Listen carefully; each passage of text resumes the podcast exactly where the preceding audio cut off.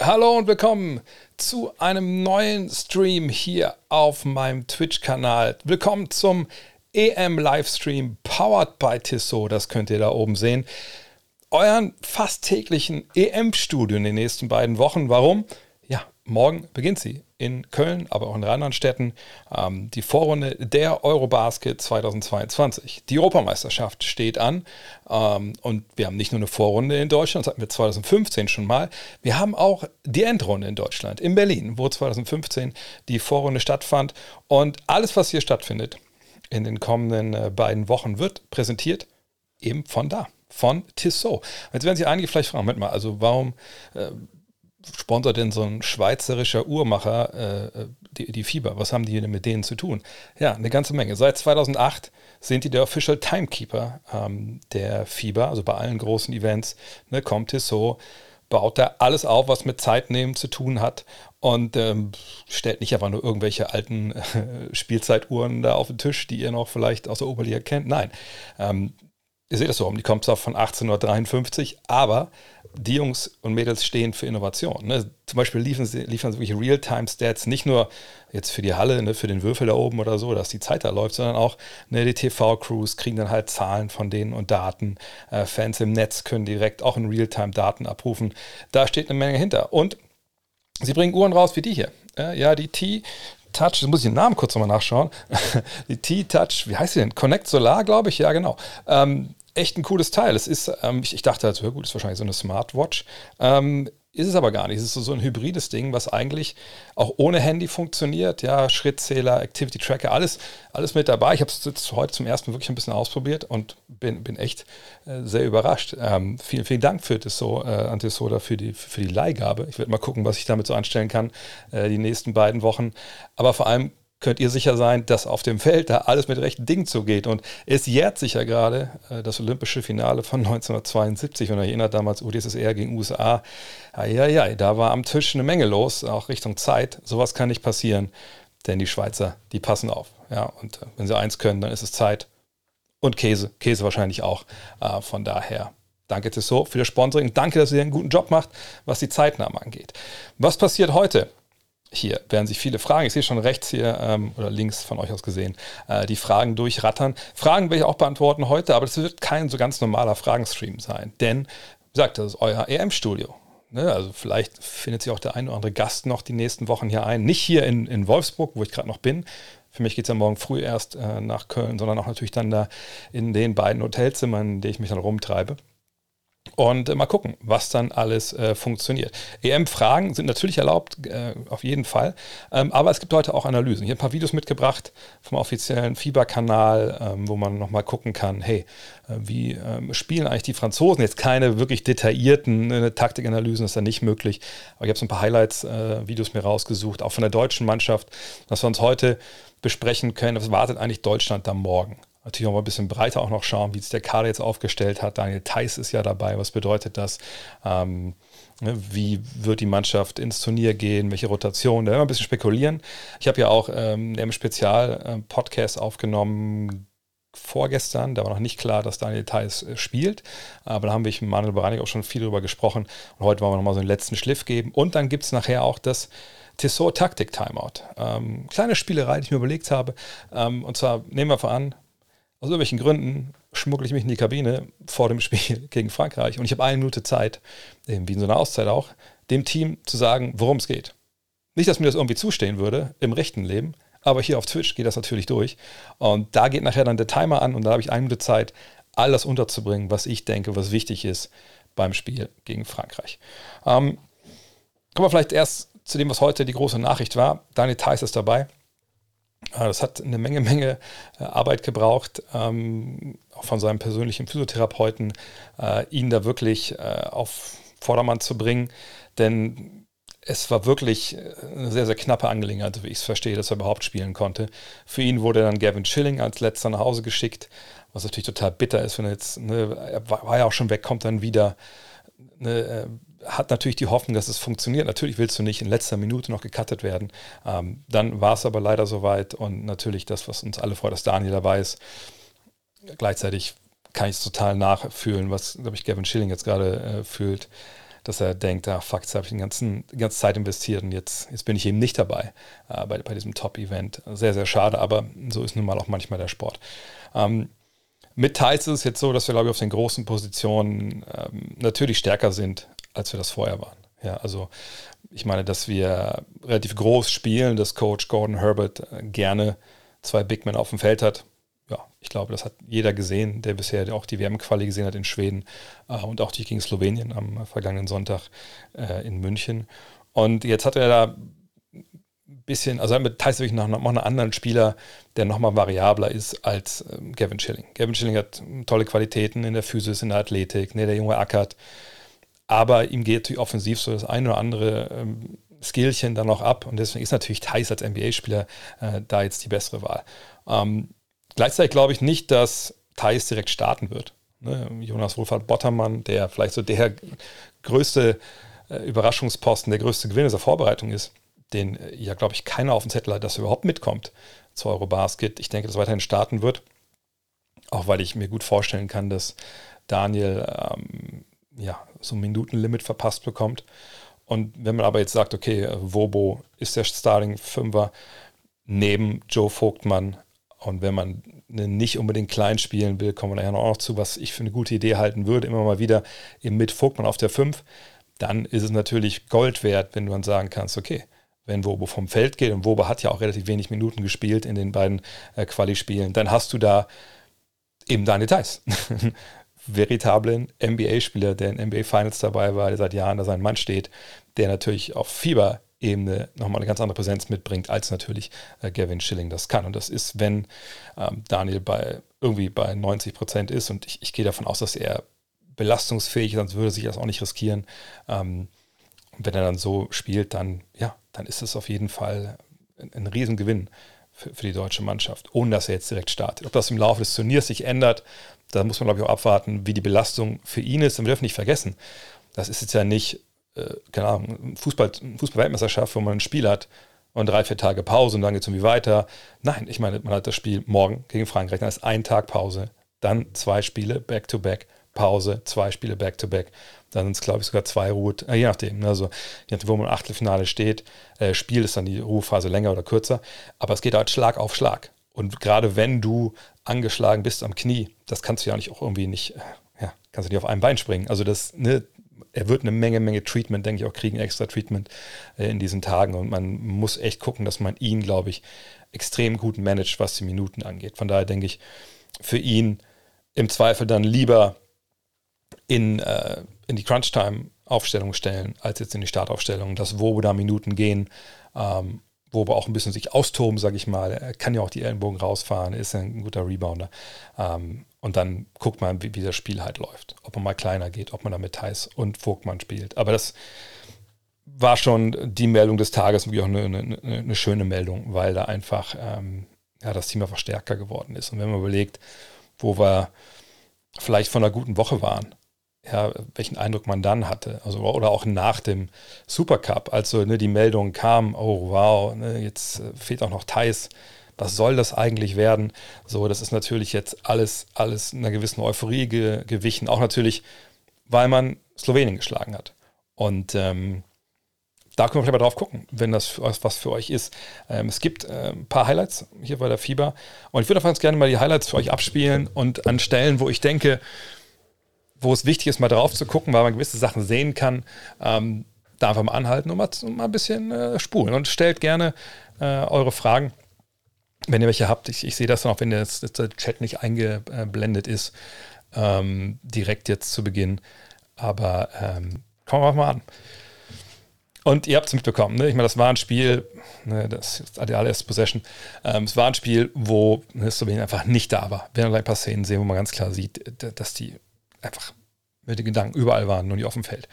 Aber wir sehen mal, ein hohes Pick and Roll und die Geschichte, die hier schon direkt auffällig wird, ist halt, dass Wobo das echt gut macht. Ne? Ich meine, ich sage jetzt nicht, dass Luca da mit letzter Konsequenz attackiert hat, aber er schafft es halt dann schon, auch weil er ein bisschen kleiner ist, glaube ich, als viele denken, er ist nur das 2,8 Meter, glaube ich, ähm, dann davor zu bleiben. Und solche Würfe, wenn Wobo das so verteidigen kann zu Beginn, äh, das ist dann kein Problem. Seht ihr, er ist sehr, sehr nah dran, ähm, macht das sehr, sehr gut und Luca macht halt Luca-Dinger. Ich meine, letztes Jahr hat keiner mehr, mehr Stepbacks-Dreier genommen in der NBA als, äh, als er.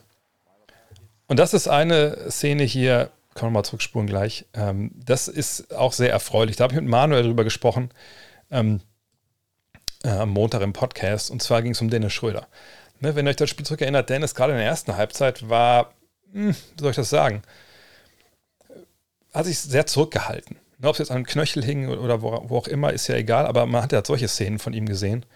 Und zwar jetzt hier geiler Save von Nicola Bepp. Und anstatt den Ball jetzt zu fangen und erstmal zu gucken, okay, kann ich attackieren ne, gegen den Verteidiger, der in dem Moment da relativ aufrecht steht, und das wäre ja für Dennis jetzt prädestiniert, damit Speed reinzugehen, wäre allerdings keine gute Entscheidung, weil ihr seht, das Spacing ist einfach nicht gegeben. Wo steht in der Zone? Klar, Vogtmann zieht seinen Mann so ein bisschen raus, aber es sind im Endeffekt drei Slowenen, die, da, die den Korb dicht machen. Nick Wallerbeb sitzt auf der eigenen Bank quasi. Aber Dennis sieht eben, dass Franz Wagner da frei steht in der Ecke und da passt er den Ball auch direkt hin. Und das ist genau die richtige Entscheidung. Und wie gesagt, worüber wir gesprochen haben am Montag war, dass Dennis sehr bereitwillig den Ball abgibt und auch weiß, was er an Franz hat. Und das ist natürlich hier, hier Vogtmann vom Allerfeinsten, aber auch ne, so ein bisschen das Selbstverständnis der deutschen Mannschaft, ähm, was wir in diesem Spiel gesehen haben. Also erstmal, wenn wir es wirklich mal ganz detailliert reinschauen, das ist schon erstmal richtig gut, was, was äh, Vogtmann hier macht. Ne? Kriegt diese tiefe Position ne, in der Zone und natürlich, sobald der Ball da rangeht, dahin geht, da musst du natürlich defensiv reagieren. Ne? Da ist höchste Alarmbereitschaft und der Ball geht rein. Und jetzt kommt was, das habe ich auch am Montag schon gesagt. Vogtmann, es gab ein paar Szenen von ihm bisher in dieser Vorbereitung.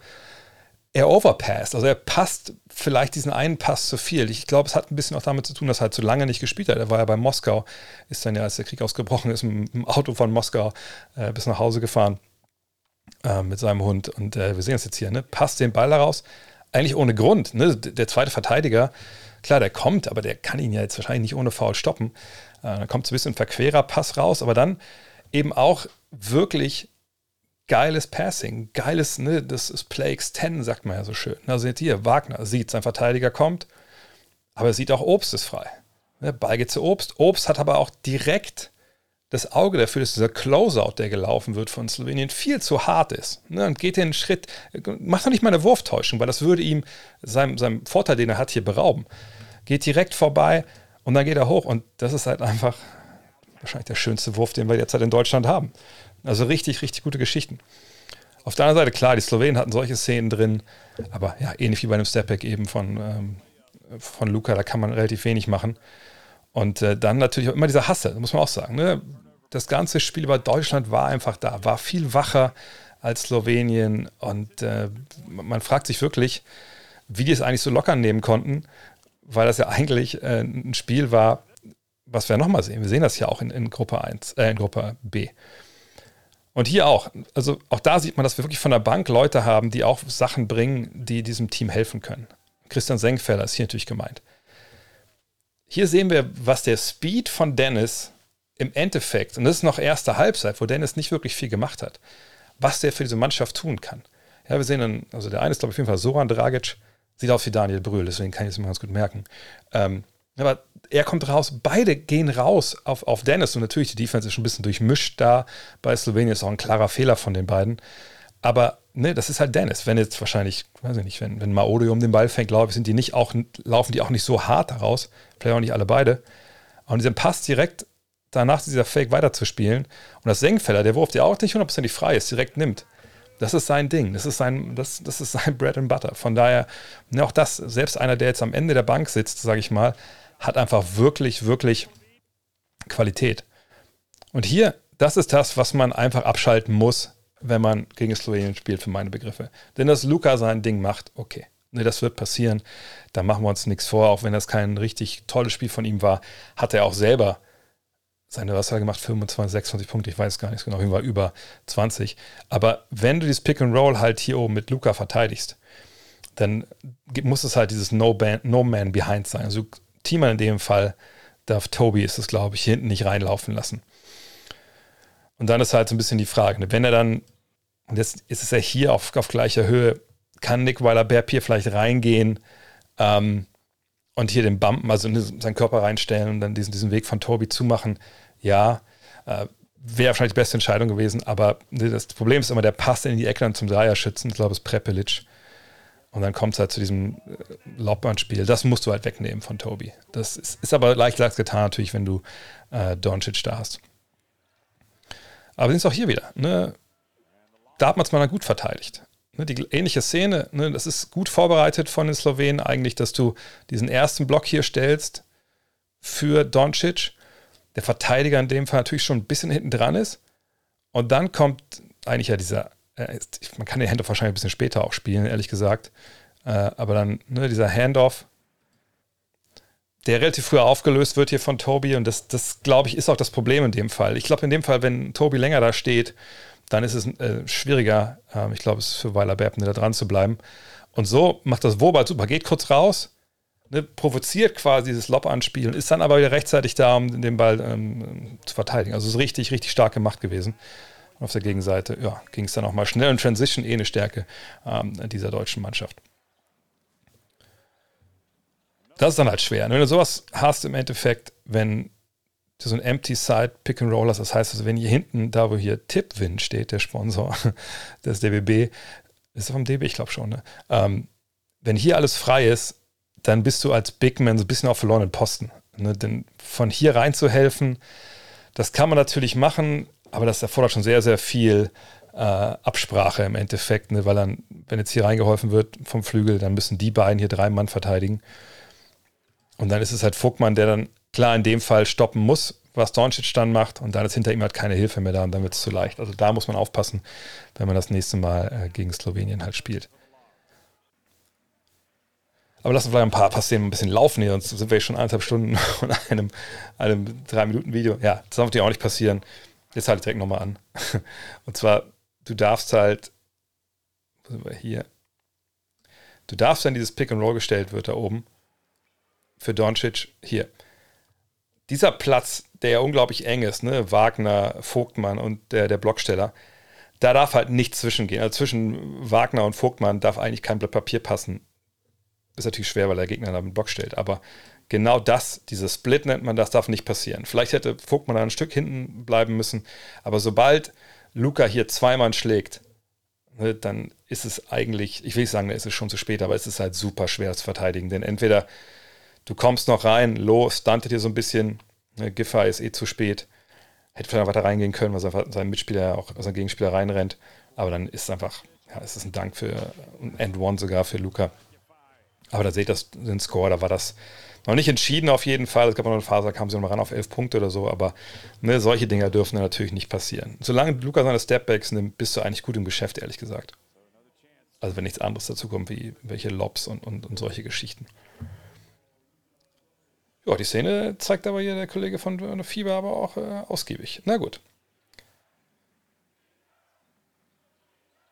Äh, Seht es am Ende, es wurde noch mal knapp, genau, das waren zwölf Punkte wahrscheinlich in dem Fall nur. Ähm, aber das, das war auch dann einfach zu spät. Ne? Aber das ist natürlich ganz schön, auch hier jetzt nochmal die Szenen von, von Dennis. Und das war Dennis in der zweiten Halbzeit einfach auch echt aufgewacht. Wenn man sich das hier anschaut, wie er sich hier sein Verteidiger einfach auch hin, hinlegt. Ne?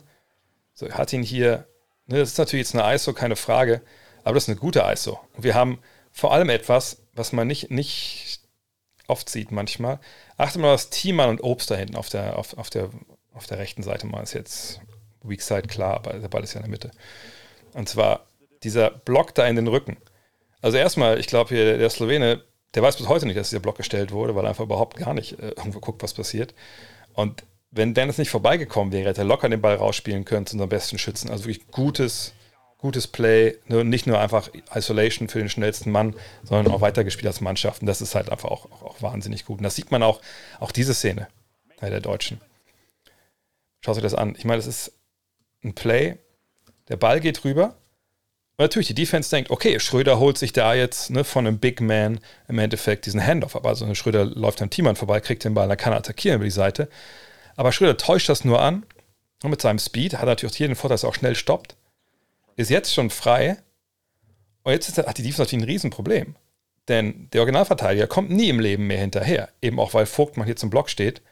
Das heißt, der Big Man-Verteidiger von Vogtmann muss jetzt eigentlich auf Schröder raus hat aber dann das Problem, dass Schröder zu dem Zeitpunkt sich warm gespielt hat und Blut geleckt hat. Und dann nimmt er den Dreier, eben weil er Abstand lässt, weil er den Speed respektiert. Und dann ist das Ding halt drin.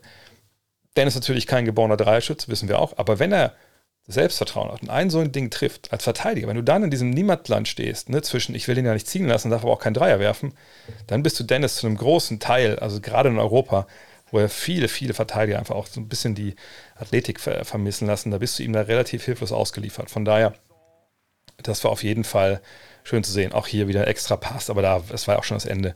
Da war Slowenien dann auch fertig mit der Welt, sagen wir mal. Ähm, habt ihr eventuell Fragen? Jetzt können wir mal dazu kommen, äh, zur deutschen Mannschaft. Also vielleicht noch zur, also wie sie Basketball spielen sollten. Ich gehe mal zurück an Anfang hier vom Chat und gucke, ob welche Fragen äh, noch, äh, noch da sind. Allgemeine ähm, Fragen zur EM können wir ja noch beantworten. Ähm, vielleicht einmal das kurz hier, auch wenn es nicht jetzt nicht nur auf Deutschland bezogen ist. Was bedeutet das, wenn man sagt, jemand kann sich einen eigenen Wurf kreieren? Ist relativ schnell erklärt. Ne? Zum Beispiel jemand wie, wie Andy Obst, gerade gesagt, ne? Wahrscheinlich den schönsten Wurf Deutschlands. Ähm, und ist auch ein Spieler, der, wenn er den Ball mal nehmen kann, wir haben es vorhin auch gesehen, ne, gibt dir eine Täuschung, dribbelt zur Seite und wirft. Und natürlich hat er sich in dem Fall seinen Wurf selber kreiert. Ähm, aber eigentlich meint man damit, dass man jemandem Ball gibt und sagt, ey, pass auf, wir sind jetzt ein Play gelaufen, hat nicht funktioniert oder alles, was wir laufen momentan, ähm, funktioniert einfach nicht. Wir, wir laufen da defensiv gegen eine Wand. Wir brauchen jetzt ein Bucket. Du musst jetzt deinen Matchup schlagen, du musst deinen Verteidiger schlagen und du musst halt ähm, uns im Endeffekt äh, ja, einen guten Wurf rausspielen. Ob du den selber raus äh, selber nimmst, ist natürlich okay, aber wenn du Hilfe ziehst und Ball geht weiter, das sollte man immer ne, beides Hand in Hand gehen lassen, also einen eigenen Wurf kreieren, Wurf für andere kreieren, ähm, dann mach das bitte. So, und das kann nicht jeder Spieler. Wenn man Andi Obst sagt, auf Andi, bitte, du musst jetzt hier eins gegen eins gehen und den eigenen Wurf kreieren, dann wird Andi Obst äh, dann nicht sehr viel Erfolg haben, weil ihm natürlich zum einen so ein bisschen die, diese Schnelligkeit abgeht, die zum Beispiel wie Dennis hat, oder jemand wie Franz hat, äh, auf seiner, in seiner Größe. Ähm, er hat nicht die, diesen Anteil, diese Moves, er hat andere Stärken. So. Ähm, von daher, so Shot Creation nennt man das ja im Fachjargon. Das ist so mit das höchste, es ist das höchste Gut, sorry, es ist das höchste Gut, was du in der NBA und auch im Weltbasketball haben kannst. Deswegen jemand wie Doncic zum Beispiel, Schröder, ähm, Yvonne Fournier kommen wir ja noch zu bei den äh, Franzosen. Das ist einfach Gold wert. Denn wenn du über das System kommen musst, dass du dir immer Würfe ähm, kreierst, dann kommst du irgendwann an den Punkt, wo es nicht mehr so gut funktioniert, weil ne, du wirst gescoutet, der gegnerische Team weiß, auch gerade im weiteren Turnierverlauf, ne, Scout wird immer besser, man weiß dann, was dann kommt, stellenweise weiß man auch schon, was, was die Zeichen bedeuten, was die Ansagen sind. Ähm, und wenn man dann ne, auch weiß, was die Gegenspieler können, dann kannst du durch eine gute Team-Defense vielleicht nicht alle, aber ganz, ganz viele leichte oder leichtere Abschlüsse wegnehmen. Und in der Regel gewinnst du dann das Spiel. Deswegen sind solche Einzelkönner einfach ähm, e-, extrem wichtig. Leider kurz die Frage hier auch zu Doncic, weil es ja auch jetzt passt. Tut man Doncic Unrecht mit der Diskussion um seine Fitness oder muss er sich da verbessern? Ich weiß noch, dass Dirks sich irgendwann, ich glaube, nach dem Final 2006 oder der ersten Runde aus ist gegen die Warriors, auf, was die Fitness angeht, komplett umgestellt hat. Glaubst du, Luca geht irgendwann einen ähnlichen Weg? Ähm, also erstmal muss ich dazu sagen, ich habe es ja auch getweetet, ähm, wenn ihr euch erinnert, Anfang des Sommers gab es ja diese Bilder, oh, Skinny Luca hier, guck mal, spielt für Slowenien, hat schon tierisch abgenommen. Und das war, glaube ich, so ein, anderthalb Monate nach Saisonende, wo ich so dachte, naja, okay, cool, klar, man kann eine Ernährung umstellen, man kann auch da wirklich ähm, relativ schnell natürlich auch, auch Funde verlieren. Also gerade jemand wie Doncic, also wenn der heute sagt, so, das war's mit Schwabschitschi und, und keine Cola mehr. Und ähm, ich bin jetzt nicht der große Koch, aber ich brauche einen Koch. Alter, du kochst, du bist der beste Fitnesskoch, den wir haben in Slowenien. So, Freund, du kommst vorbei, Tausi am Tag, ne? du kochst mir, was ich möchte, oder lieber nicht. Also kochst mir, was gut für mich ist, nicht, was ich unbedingt möchte, aber kocht es bitte so geil, dass ich nicht merke, dass es mir eigentlich nicht schmeckt. So, ne? Ähm, dann kannst du natürlich viel erreichen. So. Aber das sah schon äh, arg aus nach, hu, da hat aber einer hat aber eine andere Linse auf die Kamera äh, geschraubt oder das war aber ein sehr wohltuender Winkel oder, oder war das Licht da irgendwie ein bisschen komisch in der Halle. Und jetzt, wo wir ihn gesehen haben in, äh, in München, muss man sagen, naja gut, das war jetzt nicht Skinny Luca. Das sah sehr nach dem Luca aus, den wir auch in den, ähm, in den Playoffs gesehen haben. Und äh, das ist ein Thema bei ihm. Das war auch ein Thema bei Nikola Jokic, wenn ihr euch erinnert. Ja, ich habe Jokic, weiß ich noch, Ähm, ich weiß nicht, ob das in Denver war. Ich habe ihn beim All-Star Weekend damals gesehen, als er, als er Rookie war. Und damals saßen die hinter so einer, hinter so einer Mixzone-Absperrung, äh, die Rookies auf so hohen Regiestühlen. Und der saß da drauf.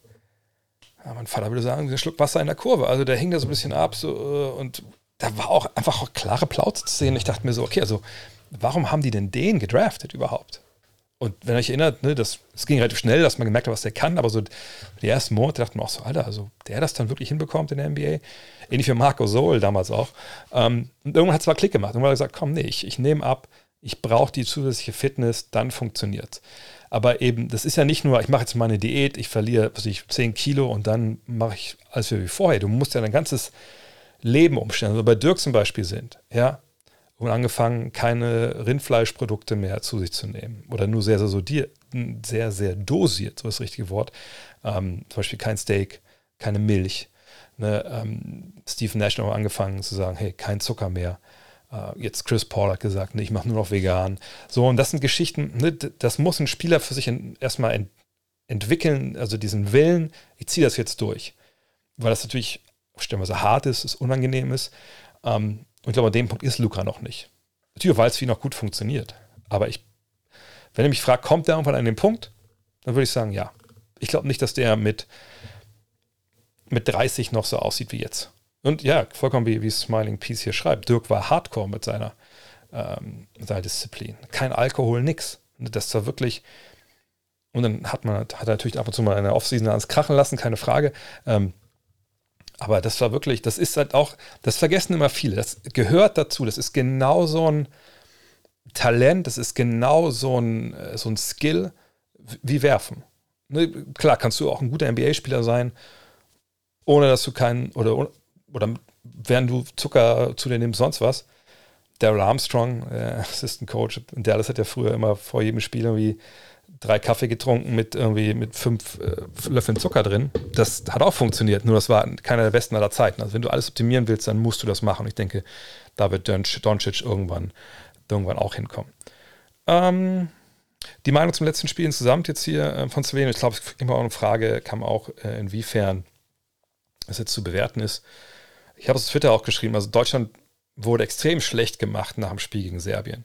Wo man aber sagen muss, ja gut, okay, da war Schröder nicht dabei, der hat einfach doch ein großer äh, Faktor halt ist. Ne? Die Serben konnten sich dann sehr auf, auf Franz Wagner konzentrieren. Das hat man auch gemerkt dann in seinem Spiel. Das war ja, glaube ich, auch, muss man glaube ich sagen, sein schlechtestes Länderspiel bisher.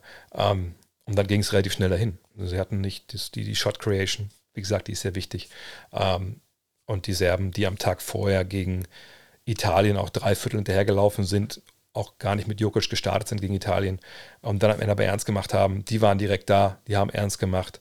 Da war ein großes serbisches Kontingent in der Halle äh, an Fans. So, und dann haben sie aber Deutschland da vom Feld gespielt. Aber es hat nichts damit zu tun, glaube ich, wie Deutschland, wie gesagt, ne, wie die eigentlich spielen konnten. Das Spiel in Slowenien, ähm, genau das Gegenteil. Was die Slowenen da gemacht haben, kann ich euch nicht sagen. Das war von vorne bis hinten einfach unter aller Sau, was den Einsatz anging, Konzentration, wenn ihr das Spiel gesehen habt äh, auf Magenta Sport, äh, ist ja auch der gute Goran Dragic irgendwann, glaube ich, im dritten oder vierten Viertel mega ausgerastet in der Auszeit. Äh, ich kann kein serbokratisch, schien es nicht für meine nicht unbedingt gegen den Trainer zu gehen, aber der Trainer hatte vorher was gesagt, also vielleicht generell einfach nochmal das Team aufgerüttelt, keine Ahnung. Aber das hat Bände gesprochen. Ähm, ne, und das von Leuten, die ich da, die mir aus der Halle berichtet haben, die rund um den rund um die Bank waren, meinten, das war auch wirklich Fremdschämen, so wie sich, wie sich gegeben haben, die Slowenen. Von daher solche Spiele gibt. Und wenn du dann als Gegner zusammenstehst, Bock hast, guten Basketball spielst, wie die Deutschen es gemacht haben, dann kann es auch mal echt klar werden. Heißt das jetzt, dass wir die abziehen mit 20, wenn wir gegen die spielen, am, was ist dann, am 6. dann, glaube ich? Nee, ich glaube, das wird vielleicht das schwerste Spiel für Deutschland in dieser äh, Vorrundengruppe, weil die Slowenen einfach äh, bis in die Haarspitzen werden die motiviert sein. Ja, mit Doncic einfach einen totalen Difference Maker. Und ähm, ich sage nicht, dass wir das nicht gewinnen können, aber ich sage, es wird wahnsinnig schwer, weil die werden einen nicht nochmal äh, unterschätzen. Ähm, die Frage nach dem Free-TV-Übertragung beantworte ich nicht mehr, weil das wurde auch im Chat Gott sei Dank schon gemacht. Ja, Magenta Sport. Ähm, aber ich kann euch eine Sache vielleicht mal zeigen, kurz. Ähm, das macht es nämlich, glaube ich, relativ leicht. Wartet mal. Und zwar, ähm, da muss ich einmal den, den Screen sharen hier. Das ist der falsche Screen. Ich wollte eigentlich was anderes sharen. Warte mal, das ist nämlich das Big Board von, äh, von unserer, unserer Strecke, unserer Rookies-Strecke im Gut Next Magazine. So, das hier ist die offizielle FIBA-Seite. Ich kopiere, also FIBA Eurobasket-Seite. Ich kopiere euch das mal in den Chat. Am besten bookmarken. Denn das Coole ist, wenn ihr seht, die Spiele, ja, jetzt für Deutschland 2030, okay, cool, cool. Aber ihr seht da unten watch on telekomsport.de. Gut, das ist wahrscheinlich nicht die aktuelle URL, wie sie normalerweise ist, aber da ist eine Umleitung drin. Und wenn ihr da draufklickt, dann landet ihr, ihr werdet es wahrscheinlich schon erwarten, genau, dann landet ihr, ich mache mal die Frage weg, bei Magenta Sport. So, und dann seht ihr hier die Spiele und äh, da könnt ihr draufklicken, wo immer, was immer ihr gucken wollt. Ähm, die deutschen Spiele sind for free, aber selbst wenn ihr sagt, hier, was ich das, ist das Quali-Spiel gewesen? Ja, ne? das Quali-Spiel gegen Schweden. Ne, Highlights laufen direkt, aber ihr könnt auch das ganze Spiel euch angucken, wenn ihr auf Wiederholung klickt. Also, ne, das ist auch möglich. Das ist kein Problem. Das ist dann vielleicht der schnellste Weg, sage ich mal, um dann wirklich ähm, ja, sich die Spiele anzugucken.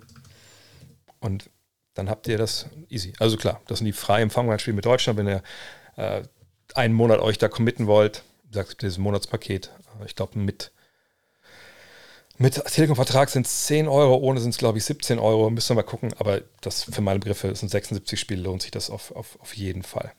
Ähm, mm, mm, mm. Haben wir noch irgendwelche Fragen jetzt zum Thema Deutschland? Ansonsten würde ich mal auf die. Äh, ah, da kommt schon.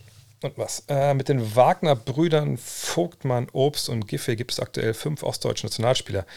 Wer weiß über den Basketball DDR? Ähm, ich glaube, ich weiß nicht, ob bei den Magna Brünn jetzt über ostdeutsche Basketballer sprechen sollte oder Giffey. Ich meine, also ich glaube, die sind alle nach der Wende geboren, oder? Also bin ich mir relativ sicher. Ähm, von daher glaube ich, da so in Ost-West zu denken, ist dann wahrscheinlich ein bisschen, bisschen schwierig. Zumal sie auch alle in Berlin äh, gespielt haben. Das sind alle quasi, also nicht alle haben bei Alba angefangen, aber, äh, ne, aber das ist Alba ist ja natürlich dann ein wahnsinnig gutes Programm mit einer wahnsinnig tollen Kultur. Und das, da würde ich nicht mehr in Ost und West unterscheiden. Ähm, was aber äh, natürlich stimmt, dass wir mit, mit Obst und mit Vogtmann Leute haben, die wirklich eine, äh, Vogtmann war im Sportinternat, ähm, ne, was ja noch so eine alte äh, Ost, Osterbe ist. Ähm, und äh, Obst hat ja eine Halle, ne, Halle, genau. Halle Basketball spielen gelernt. Und ähm, das sind natürlich dann Strukturen, die natürlich auch dann nach der Wende sich sicherlich verändert haben. Ähm, aber facto, ne, die wirklich geografisch aus, aus dem Osten kommen. Ich habe das Glück gehabt, dass ich ja, äh, ne, ich habe natürlich schon Basketball gespielt, 1990, 91 und ich weiß, dass ähm, es, es eine relativ kleine Szene nur gab. Na, Obst wurde in der Jugend ausgebildet, ja, der kam aber nach Bamberg und nach Breitengüßbach, ich weiß, aber davor war er ja ähm, äh, in, in, Halle. Ähm, jedenfalls, ich weiß, dass damals ähm, das gab eine kleine Basketball-Kultur-Community, viel kleiner als hier in Deutschland in Westdeutschland, äh, was wir am Turnier waren, da war noch nicht mal Wiederverein 1990, auch in Halle witzigerweise. Und das war draußen, also ein Teil war Freiplätze mit so einem ganz komischen Boden, das fast schon wie Leder wirkte das. Und es gab aber auch ähm, überdachte, aber sonst so Traglufthallen. Also mega krass. So also total rutschiger Boden, auch weil das alles ganz staubig war. Naja. Und die haben alle in Chucks gespielt in den 90ern, also weil die auch nichts anderes hatten da. Also Wahnsinn. Ähm, ich habe auch mit einem ehemaligen Nationalspieler zusammen gespielt, damals in, äh, in Wolfenbüttel. Und er meinte, ja, die hatten nicht viel so, ne, ähm, und es gibt eine, es gibt eine urbane Legende. Ich wollte immer mal irgendwie mich mal hinterklemmen und mal rausfinden, ob das stimmt oder nicht. Habe ich irgendwie nie gemacht. Es gibt eine urbane Legende, die hat mir irgendwann jemand erzählt. Ich glaube, es ist ein alter Trainer mal, der meinte, naja, die, die DDR-Mannschaft damals, äh, die haben immer mal gegen UdSSR gespielt mit Avidas Sabonis äh, und wie sie alle hießen damals. Und äh, es soll so gewesen sein. dass äh, das Spiel ging los. Jump haben die Sowjets gewonnen, sind nach vorne, haben gescored. Und danach hat der Trainer gesagt: So, alles klar, wir greifen nicht mehr an. Also, sie sollen immer, wenn sie einen Rebound bekommen haben, den Ball zurückgepasst haben, ne, direkt zur, zur DDR, dass sie wieder angreifen können. Und ähm, angeblich hat, haben die Sowjets 2-0 gewonnen. So, das, ist die urbane Legende. Ich, ich habe das nie äh, verifizieren können, weil es auch kein offizielles Pflichtspiel war. Ähm, ist eine geile Story, aber irgendwie kann ich mir nicht vorstellen. Selbst so überlegen, wie die, wie die Sowjets gewesen sind, sicherlich, dass das, ich glaube, du spielst dann nicht zu null. gegen eine Mannschaft.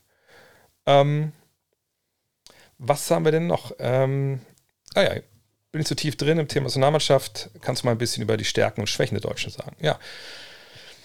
Ähm, wenn ihr auf Twitter unterwegs seid, kann ich nur empfehlen, äh, Lukas Feldhaus, also Ed Pfeilchenfeuer zu folgen oder halt Manuel Baraniak. Ähm, Ed Manuel Baraniak. Die beiden sind ja zwei Jungs, die sich wahnsinnige Mühe machen, ähm, gerade auch in dieser Statistik Blackbox, äh, deutscher Basketball, europäischer Basketball, äh, Zahlen zu erheben. Äh, also zum Beispiel Advanced Stats erheben, die eine, wie effizient ist ein Team im Angriff in der Defense. Ähm, die erheben Play-Type-Stats, also ne, das sind ja diese Geschichten wie wie oft schließt ein Team aus dem Fast-Break ab, wie oft schließt ein Team aus dem Pick-and-Roll ab mit dem Dribbler oder mit dem Ballführenden, wie oft ne, wird mit Spot-Up-Situationen am Flügel, wenn der Ball rausgeht, abgeschlossen. Ähm, und die erlauben es einem wirklich auf Zahlen zu gucken, die es sonst gar nicht gibt. Die NBA hebt das alles automatisch, die Fieber halt nicht. Ähm, und äh, wenn man die Zahlen sich anguckt, was immer ein bisschen schwierig ist, weil natürlich so in der Vorbereitung ist es mal eine sehr zerklüftete Vorbereitung.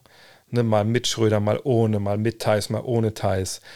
Dann äh, in Niederlanden und in Belgien noch mit ja, offensiv schwerer Kost, weil er wenig kompliziertes, sage ich mal, dabei war, was wir jetzt natürlich schon sehen. Ähm, dann war es natürlich auch relativ schwere Gegner äh, leichter Gegner. Am Ende waren es relativ schwer jetzt mit, mit Slowenien und mit, mit Serbien. Gegen Serbien war natürlich auch ein Spiel, wie gesagt, wo nichts zusammenging, äh, was natürlich auch viele, viele Statistiken dann bei so wenigen Spielen nach unten reißt. Aber ich glaube, wenn man äh, Deutschland die Stärken skizzieren will, dann, dann, muss man sagen, okay, wir haben, dieses, wir haben diese Achse. Wir haben Dennis auf der 1 mit einem unglaublichen Speed. Es gibt keinen Spieler, der schneller ist in Europa. Ähm, mit auch wirklich jetzt einem Anspruch, das Team zu führen nicht nur als Scorer, sondern auch als, als Leader, der die Bälle verteilt, der das Spiel denkt. Und wenn man das Spiel gegen Slowenien da so als Blaupause betrachten kann, äh, auch mit dem Selbstverständnis, okay, ich erstmal essen alle anderen, nennt man es in den USA. Ne? Also erstmal verteile ich den Ball, ich gucke, wie das Spiel läuft, wer ist heiß, sind alle happy. Und wenn ich dann einen guten Eindruck habe von uns, dann gucke ich mal, dass ich meine eigene Situation suche, Abschlüsse suche. Kommt ein bisschen immer darauf an, natürlich, wenn man so führen will als Point Guard, ist man derjenige, der die Plays ansagt und macht das der Coach. Ne, das äh, müsste man mal fragen, oder das frage ich auch mal in einer, einer Trainingseinheit mal genau, oder ich werde mal darauf achten. Ich habe es jetzt im Fernsehen nicht wirklich sehen können. In der Halle ist es ja ein bisschen, ein bisschen cooler. Ähm, und ja, das finde ich ist jetzt bei, bei Dennis war eine große Qualität. Ähm, und defensiv hat natürlich auch einen gewissen Speed und wenn er sich da reinhaut, ist er auch, glaube ich, auf europäischem Niveau ein sehr guter Verteidiger. Ähm, dann haben wir Franz Wagner auf dem Flügel. Einfach jemand, der, obwohl er einfach noch wahnsinnig jung ist, das kann jemand werden, der bei dieser äh, Europameisterschaft, wo wir den Stern aufgehen sehen, wo wir danach sagen, okay, krass, das ähm, ist vielleicht ähm, nach Nowitzki der beste junge, beste junge deutsche Spieler, den wir jemals hatten. Ne? Ähm, auch weil Dennis, glaube ich, sein Debüt relativ spät gegeben hat in der Nationalmannschaft, wenn ich mich richtig erinnere. Aber nagel mich da nicht drauf fest. Aber Wagner ist halt jemand, der, der, wir haben noch, ich habe noch ein Video gleich von ihm, das wir angucken können, der viele verschiedene Sachen kann. Er kann zum Korb gehen, er kann das Pick and Roll laufen. Er hat einen unfassbaren Eurostep.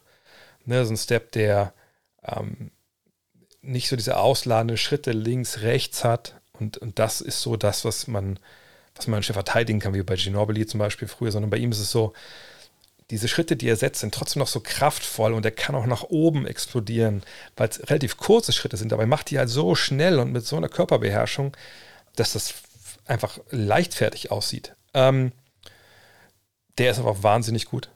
Wahrscheinlich jetzt schon einer der besten Flügel dieser, dieser Eurobasket. Und dann haben wir, aus dieser Achse, die ich jetzt sehe, haben wir Joe Vogtmann. Ne, einen unfassbar spielintelligenten Big Man. Ich würde nicht mal Center sagen, einfach Big Man. Er spielt auch meistens die vier der an der Dreierlinie den Dreier trifft. Erinnert euch an das Spiel gegen Frankreich äh, damals 2019 bei der WM. Hat er auch dafür gesorgt, dass Gobert viel weg vom Korb musste. Ähm, aber auch jemand, der dann closer attackieren kann. Äh, hat er vielleicht noch ein bisschen zu selten gemacht bisher, da würde ich mir noch mehr wünschen. Aber eben auch einer, der nicht nur dann wir fünfmal gesehen haben, wenn er bald im Korb kriegt, den Ball rauspassen kann, sondern auf dem Flügel, ne, gibt hier Behind-the-Back-Pässe, coole Passtäuschung, äh, ist quasi ein zweiter Point Guard mit seinen Pässen. Und das ist ein großes, großes, großes Plus. Ich glaube, es wird so ein bisschen unterschätzt, wie wichtig das im Fieberbasketball ist. Denn der große Unterschied so von der NBA zur Fieber ist halt, dass natürlich hast du in der NBA auch diese krassen Experten, also was ich, Javel McGee, Natürlich, das ist ein Shotblocker, das ist ein, ein Rimrunner nach einem Pick and Roll und der wird keinen Dreier werfen können, der wird keine Zauberpässe spielen. Aber er natürlich eine wahnsinnige Athletik und deswegen ist er natürlich auch so gut, deswegen hat er einen Job in der NBA. Ähm, aber viele Big Men, auch so von der Statur jetzt halt dann von, von Vogtmann, also 2,8, 2,10, sind in der Lage, auf dem Flügel zu spielen. Ne? Den Ball zu verteilen, zu werfen, Ball auf den Boden zu setzen. Und davon hast du in Europa, außer es sind NBA-Spieler oft, oder die absoluten Top-Rank äh, Euroleague-Spieler, hast du davon relativ wenig. So, und dass Vogtmann so spielintelligent ist, das öffnet einfach eine Menge. Und ähm, wenn man eine Schwäche skizziert mit der deutschen Mannschaft, sie haben bisher sehr, sehr wenig klein gespielt. Und ähm, allen, mit denen ich gesprochen habe, würden sich wünschen, dass man eben nicht unbedingt immer mit zwei Big Men spielt, sondern Five Out, eine moderne Aufstellung, so fünfmal an die Dreierlinie, meinetwegen mit, mit Schröder, ähm, mit Obst, mit Giffey, mit äh, Wagner, einer von beiden auf der Vier, ist ja egal wer, und dann Vogtmann. Alle sind gefährlich, alle können ziehen, alle können werfen. Irgendeiner vom Gegner muss dann an der Dreilinie verteidigen, der das nicht will und nicht kann. So. Und dann hast du mit dem Speed von Dennis, der auf jeden Fall Löcher reißt, lange Wege für die Hilfe, potente Schützen, das, das kann Deutschland richtig stark machen. Und sie haben wahnsinnig gut gereboundet, jetzt in dieser Vorbereitung oder auch in der WM-Quali. Ähm, das war bemerkenswert. Kann man darauf zurückführen, dass sie natürlich auch mit zwei Big Men gespielt haben, aber sehr auch im offensiven Brett. Auch wenn man da auch sagen muss, das Spiel gegen Slowenien war natürlich ein krasser Auswahl. Wie viele Offensiv-Rebounds waren das da? Fast 20 oder so. Ähm, von daher, ich würde sagen, ja, diese drei Stars, die sie haben, und Thais kann man noch dazu rechnen jetzt mit seinen Fähigkeiten defensiv, äh, eine Geschlossenheit, wirklich ein guter Fight in der Truppe. Ähm, da, da geht wirklich eine Menge. Und, und ich glaube, viele unterschätzen so ein bisschen, ähm, was sie wirklich drauf haben. So und, und, und, und wie gut die wirklich auch zusammen spielen können. Ähm, das muss noch besser werden. Das ist kein Team, was, glaube ich, in jetzt, jetzt in diese Eurobasket geht und von Spiel 1 bis zum letzten Spiel, ähm, was, was den gleichen Basketball spielt und nicht besser wird, wird nicht, hat keine Chance, Europameister zu werden. Auch nicht die Serben und die Griechen und wie sie alle heißen. Sondern du musst dich in einem Turnier steigern. Also es, dieses Unwort Turniermannschaft, das ist ein Muss muss, dass du besser, besser, besser, besser wirst. Ähm, ich sehe gerade hier, während Vogtmann und Obst wichtige Rollenspieler in der NBA. Ich kann es mir bei Obst nicht vorstellen. Obst ist relativ klein. Ne, ich, ich, hatte auch gestern, glaube ich, eine Frage im Podcast oder im, im, im Stream, glaube ich sogar. Was hat Clay Thompson, was äh, Obst nicht hat? Na, zum einen ist er halt 10 cm größer. Ne? Ähm, die Statur macht eine Menge aus, gerade auch defensiv. Ähm, dann ist, glaube ich, die Athletik nochmal eine andere bei, bei Clay Thompson. Ähm, aber vor allem ist das Körperliche. Ne? Ähm, sonst ist es natürlich vom, vom Spiel her ungefähr das, der gleiche, das gleiche Level. Aber ich glaube, defensiv hätte halt Andy Obst in der, in der NBA wahnsinnige Probleme, dass er kein wichtiger Rollenspieler wäre. Vogtmann denke ich, könnte in der NBA spielen und ist quasi jetzt auch schon ein NBA, ein Borderline-NBA-Spieler. Wenn wir die Franzosen zum Beispiel sprechen, gleich so ein Gershon Jabusel, der war ja auch schon mal in der NBA, ist auch ein Borderline-NBA-Spieler. Ähm, aber Vogtmann mit seiner, ich sag, Spielintelligenz, Dreier, der würde reinpassen. Defensiv hätte man da Fragen? Ja, mit Sicherheit. Aber so als Backup, Big Man, ist er da, also ein blödes Beispiel, aber Luke Cornett, der mit schon ein paar Jahre und Luca Nett ist natürlich ein, ein, ein Kultspieler, aber ist der besser als Joe Vogtmann? Also steckt ja Joe Vogtmann für Cornett in die NBA und Cornett für Vogtmann in die Euroleague. Ist das Euroleague-Team besser mit Cornett statt Vogtmann? Würde ich ganz klar sagen, nein. Ist das NBA-Team schlechter mit Vogtmann statt Cornett? Auch nicht. So, von daher ist es eh immer so, wenn wir darüber reden, ist jemand NBA-Spieler, dann ist das eigentlich das falsche Label. Wir müssen eigentlich darüber, eigentlich darüber sprechen. Würde der Minuten bekommen, die, also wirklich Minuten, die, die einen Unterschied machen in der NBA, also sagen wir so 10, 15 Minuten mindestens, würde er, oder sagen wir 15, würde er 15 Minuten NBA spielen können, ohne dass man sagt, oh Gott, oh Gott, da brauchen wir einen besseren Spieler. Ja, könnte Joe Vogtmann. Klar ist immer auch der Kontext, wie ist das für eine Mannschaft, wer spielt neben ihm etc., aber könnte er. Wäre er ein Anchor Big Man, der den Korb beschützt? Nee, glaube ich nicht, ehrlich gesagt. Aber ähm, wäre er jemand, der ne, vorne dir das Feld öffnet, das gut macht? Ja, wäre er. So, und von daher ist dann so eine Frage, kriegst du ein Angebot, Bist du auf dem Radar? Willst du es überhaupt, wenn du Euroleague einen tollen Vertrag hast? Mal gucken, wo er nächstes Jahr spielt. Das wissen wir alle noch nicht. Ähm, das muss man natürlich mal abwarten. Ähm, kommen wir vielleicht noch einmal zu, zu einem Video. Habe ich nochmal. Äh, entscheidet euch mal. Wir können ein Video, ich glaube, ein Video von, vielleicht nicht beide, eins nur. Wollt ihr lieber ein Video von Dennis nochmal sehen mit ein paar Highlights oder ein Video von Franz, was ich nochmal anschaue, äh, bevor wir zu den Franzosen kommen? Oder wollen wir direkt zu den Franzosen kommen? Vielleicht noch eine Frage, die ich gerade sehe. Ähm, die Deutschen trotz Fuck und dem Rest der großen Jungs in einer eben angesprochenen Five-Out-Aufstellung nicht insgesamt ein wenig zu klein. Das Spiel gegen Slowenien reboundmäßig mal ausgenommen. Kommt nicht auf an, wie man spielt. Und ich glaube, den, den, den härtesten Test, ich sehe schon, Franz ist wohl, äh, Franz ist wohl äh, das Votum von euch. Ähm, der Test gegen, gegen Frankreich wird da direkt glaube ich, Bände sprechen. Ne, du hast Gobert, du hast Jabusele, du hast eine Menge Jungs, die auch viel über Athletik kommen, gerade auf den großen Positionen. Ja, und die musst du natürlich ähm, irgendwie auf dem Rücken halten. Aber ganz ehrlich, ähm, ausboxen ist halt einfach auch das, was, was Rebounds ausmacht.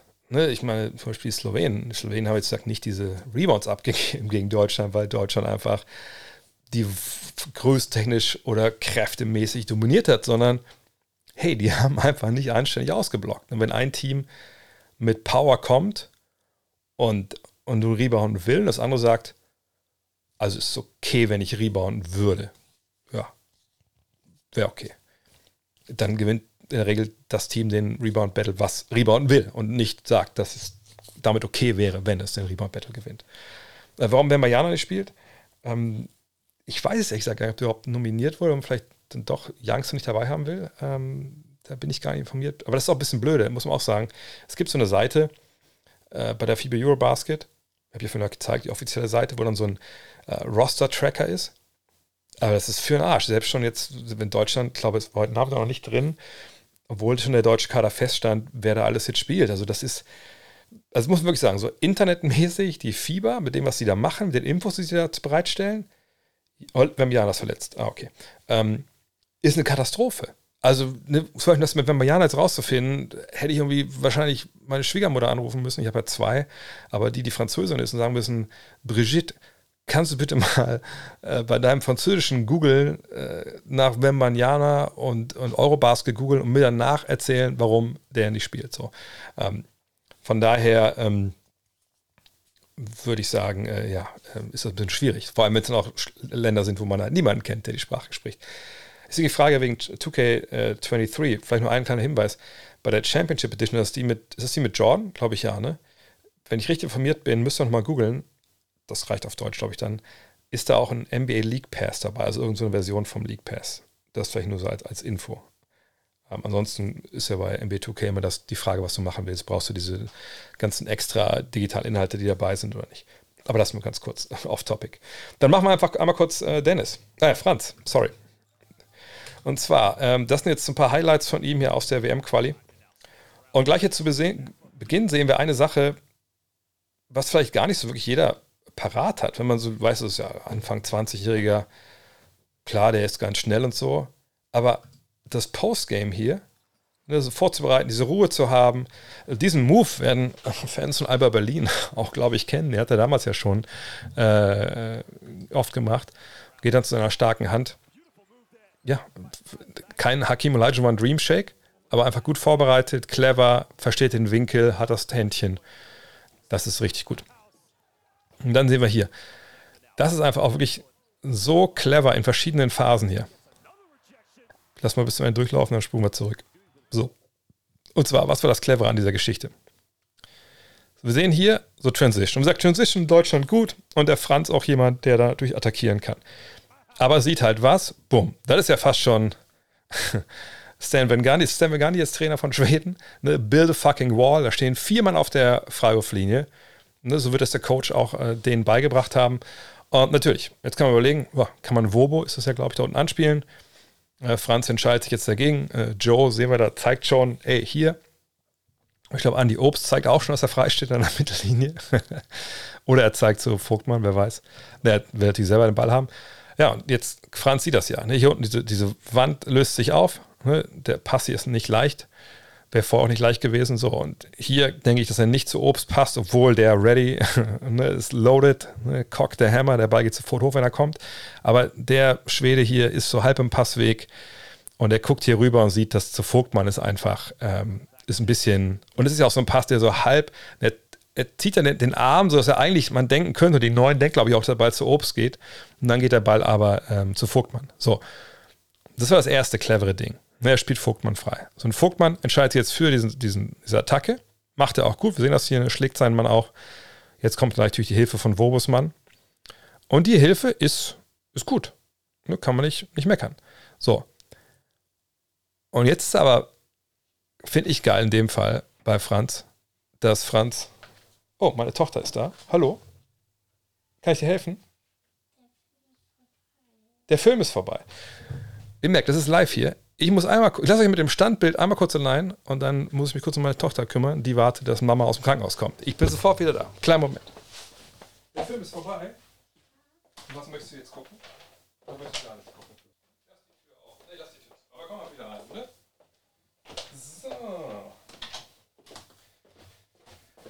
So. So, da sind wir wieder live. Die, die länger dabei sind, die kennen das schon. Ja, unser Kind, normal ist es auch schon Bett in dieser, in dieser Uhrzeit, aber irgendwie hat sie heute Nachmittag um fünf gesagt, Papa, ich glaube, ich bin krank, ich glaube, ich lege mich ins Bett. Und ich so, wie legst du ins Bett? Und dann hat sie geschlafen, zweieinhalb Stunden. Naja, und wenn ihr auch Kinder habt in dem Alter, sie ist ja jetzt fünfeinhalb, dann wisst ihr, was das bedeutet. Und da meine Frau gerade über Stunden macht im äh, im Krankenhaus äh, bin ich leider, nee, Horse Club ehrlich gesagt nicht, sondern gerade fünf Freunde ist gerade so ein Riesenthema. Okay, aber kommen wir zurück zu Franz hier, der auch noch ein sehr junger Mann ist, der sicherlich auch Probleme hat mit Schlafen gehen alleine. Ähm, was er jetzt macht, hier ist, er bleibt eben nicht hier stehen auf dieser, ja, ist ja nicht ganz 45 Grad Geschichte, sondern er geht links runter in die Ecke. Ähm, aus verschiedensten Gründen. Ne? Der eine Grund ist immer, man will, gerade wenn sein Mann ist der Sechser, wenn der hier aushilft, man möchte eigentlich nicht da stehen, wo er einen vorher zuletzt gesehen hat. Denn wenn der Pass dann rauskommt, so ähnlich wie Steph halt auch macht, genau, dann äh, ist es ein bisschen schwer, dass man gucken muss, wo ist er eigentlich. So. Und dann geht er zur Baseline, er geht in die Ecke hier, weil es gibt eine schöne Regel, Baseline Drive äh, oder Straight Line Drive means Baseline Drive, äh, Baseline Dive. Ne? Also er taucht hier runter, weil im Zweifel kann natürlich auch Vogtmann hier den Ball besser runterpassen, als vielleicht hier hoch gegen die eigene Laufrichtung wird er eh geblockt. Aber jetzt steht er natürlich genau da, wo er stehen muss, kriegt den Ball, ja, und auch mit einem Selbstverständnis nimmt er den Wurf. Genauso muss es halt sein. Ne? Kein Zögern, gar nichts zu sehen. Nächste Szene. Und hier sehen wir jetzt mal, ja, den Eurostep so ein bisschen äh, in, äh, wie soll ich sagen, äh, in Mini-Version. Denke mal, Attacke, zack. Und dann hier, ne, dieses Springen gegen die Laufrichtung des Verteidigers, da ist schon einfach eigentlich keine Chance mehr da. Und dann zack, zack, dann einfach so schnell, dann einfach das Ding mit, den Speed mitzunehmen, das ist, das ist wirklich eine, eine, große Qualität. Und hier sehen wir aus dem Pick and Roll. Ja, macht er auch super. Eine Block hier von Wobo. Und er hat jetzt einen gewissen Vorteil und hat, den, hat die Augen oben, damit er halt sieht, okay, was macht der Big Man von Schweden? wir sehen ja, auf der Weak Side stehen Low und Vogtmann, zwei gute Schützen. Da kann man schwer äh, helfen. Genau, das Jahr unter Aito war wirklich sehr wichtig für ihn. So, wir sehen hier, ne? er hat seinen Verteidiger auf der Seite. Hier zündet er jetzt nochmal den Turbo. Guckt immer rüber, was der Big Man halt macht. Also geht noch der Lobpass, geht der Durchstecker, geht. Und hier weiß er dann spätestens, Junge, ein bisschen spät, ein bisschen spät, dass du jetzt hier noch kommen willst, weil ich spiele ja schon auch NBA und dann kann ich auch über dich hier finishen in Stockholm. Und auch hier, das ist einfach, ne? Und da haben wir mal mehrere Sachen auf einmal gesehen. Das meine ich hier mit diesem ne, Five Out und wirklich clever spielen. Wir sehen es hier, jetzt ist zwar Team als zweiter Big Man drauf, aber das ist doch vielleicht das, das Geheimnis, vielleicht warum wir mit dieser größeren Aufstellung auch gut zurechtkommen, weil im Team man auch draußen mittlerweile das hat, was wir hier gleich sehen. Man kann nur hoffen, dass er auch dann auf Eurobasket-Niveau das auch macht. Und wir sehen hier, das Screen, super vorbereitet, dieser Handoff. Und das haben wir früh in der Vorbereitung nicht gesehen. Früh in der Vorbereitung wurden ähm, solche Handoffs einfach nur gelaufen. Aber hier ist ja dieser Block von Low, der gar nicht so richtig seinen Spieler trifft, das ist nicht das Problem. Denn Wagner hat jetzt hier einen gewissen Vorteil, einen gewissen Vorsprung. Geht vorbei, ha, geht er eben nicht. Und dieser Cut, dass er sich da vom oberen Fuß so toll ähm, abdrückt, das erlaubt es ihm halt Backdoor zu gehen. Und jetzt schaut mal den Pass hier. Ne, nicht, er spielt den Pass nicht dahin, wo Wagner eigentlich ne, nichts damit anfangen kann. Denn wenn Vogtmann den ersten Pass spielt, landet er wahrscheinlich bei Wagner so ein bisschen im Rücken und dann nimmt ihm das so sein Forward-Momentum. Nein, er wartet, sieht den Platz dahinter und spielt ihn da jetzt rein. Und das ist ein Pass. Da sind wir mal ganz ehrlich. Den spielen noch in der NBA nicht, nicht viele Big Men. Und jetzt ist das passiert, was äh, natürlich auch passieren muss. Ne? Die drei hier oben sind gebunden, auch weil Low diesen Weg hier hochgeht. Ne? Low hat bisher kein, keine so richtig geile Vorbereitung gespielt, aber das kommt noch, bin ich mir sicher. Wie gesagt, aber er intelligent geht hier hoch und Wagner nimmt jetzt den Ball und der Mann, äh, guck doch mal an seine Augen. Zack, gehen direkt hoch, spürt aber das, sieht den Mann hier und hat dann noch diesen Pass drin. Das ist halt wirklich krass. Gucken wir uns mal die ganze Sequenz an. Auch die Geschwindigkeit ist ja auch wichtig. Ja. Zack, hier. Oben abgestoßen, geiler Pass, direkt gesehen, hat den Ball noch gar nicht richtig in Kontrolle. Dann ist Thiemann da mit dem Ding. Und das ist natürlich vom Allerfeinsten. Besser kannst du es eigentlich auch nicht wirklich spielen. Und dann natürlich auch solche Dinge. Ne? Aber wenn es dann halt auch läuft, dann kannst du auch so, so einen Teil nehmen, ein NBA-Dreier. Und dann hier wieder Ballhändler, ne? geht. Und dann, aber das war auch der Punkt, glaube ich, in dem Spiel. Der hatte einfach auch jetzt dann wirklich schon alles gehabt. Ne? All seine ähm, äh, äh, Selbstvertrauen. Hier noch ein Block, wo er ein bisschen rüberhaut auch. Wo man als Trainer vielleicht ein bisschen Schweißausbrüche bekommt, aber alles gut. Und dann nochmal hier Ende der Shotclock nochmal gegen den Center, One-on-One, Step Back. Ja. What's not to like, glaube ich, kann man, da, kann man da ganz gut sagen, äh, wenn es um, um, um, äh, äh, um Franz geht. Und das ist natürlich äh, wahnsinnig gut. So, von daher, also glaube ich, da mache ich mir ehrlich gesagt keine, keine Sorgen, dass der jetzt auch der, bei der Eurobasket das, äh, das nicht hinbekommt aufs Parkett. Ähm, aber er braucht natürlich die anderen Spieler um ihn rum, die für ihn so ein bisschen auch die Räume schaffen. Aber kommen wir zu Frankreich. Ja, Frankreich ähm, ist für mich so ein bisschen ähm, der Scheinriese die, dieser Gruppe B. Ja, Gruppe B, Group of Death, sagt ja der Bundestrainer auch und da sicherlich auch recht. Ähm, klar, wenn man Frankreich sieht, ne, die haben in den letzten Jahren auch genug große Turniere gewonnen, dass man die ernst nehmen muss, natürlich. Aber man darf nicht vergessen, das ist nicht mehr das Frankreich eures Vaters, sag ich mal. Ne? Das sind jetzt, das ist kein Tony Parker mehr, der da mitspielt. Das ist kein Boris Dior. Ne? Da sind halt auch immer noch wahnsinnig gute Spieler dabei, aber eben auch Jungs. Ich glaube, ich kann den Kader mal, ich rufe das mal nebenbei auf hier. Aber eben auch ein paar Jungs, wo man sagen muss, naja, das sind vielleicht Borderline-NBA-Spieler, aber müssen wir von denen denn wirklich hier äh, irgendwie äh, großartig Angst haben oder so? Und da muss man sagen, nein, so, das ist einfach nicht. Ähm, ist noch nicht, nicht das Frage unserer Opas. Das stimmt auch schon wieder. Je nachdem, wie alt ihr natürlich seid. So waren wir den französischen Kader hier. Äh, hier sind wir doch. Also. Und zwar, wenn wir jetzt hier mal schauen, dann, äh, oh, das müssen wir ein bisschen größer machen, weil das dann doch sehr klein auf dieser Seite. Ist auch nicht so wirklich, wenn wir ehrlich sind, äh, mit Liebe äh, gestaltet, die Seite. Dann sehen wir hier ne, Andrew Aubissy, Mustafa Fall, Yvon Fournier, klar, den kennt man, Rudy Gobert, Thomas Hurtel, kennt vielleicht noch die Fans der Euroleague, äh, Timothy Levavo Cabarro, Theo Maledon, kennt man aus OKC, Amaden Bay, Eli Okobo, Vincent Poirier, Terry Tape und Gershon Yabusele. Ähm, wie lange noch gestreamt wird, mal gucken. Denken wir noch eine Stunde, kriegen wir noch rum, oder? Ähm, so, und dann ne, merkt man schon, okay, also da fehlt zum Beispiel jetzt auch Nicolas Batum, ist glaube ich verletzt, äh, wenn ich richtig gesehen habe. Äh, Victor Wembanyama haben wir schon, hab schon gehört. Vielleicht wird der eine oder andere ausdenken, Junge, Junge, also was ist denn eigentlich mit, äh, mit Joel Embiid, der auch die Staatsbürgerschaft schon? Ja, aber wie gesagt, ne, ich denke, da äh, wird eher so 2024 angepeilt. Äh, Olympia in Paris, ich glaube, da, da wird er dann dabei sein, vorher. Mal gucken, ob er nächstes Jahr dabei ist. Äh, genau, und ähm, Nilikina fehlt, De Colo. Wären sie Top-Favorit?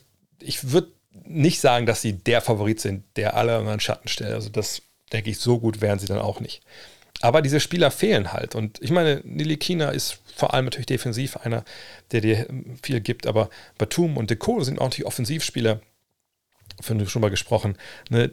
Das ist wichtig, Shot Creation und, und Playmaking. Und da finde ich, da fehlt so ein bisschen was. Natürlich haben sie Hotel, das ist ein äh, wahnsinnig guter Schütze.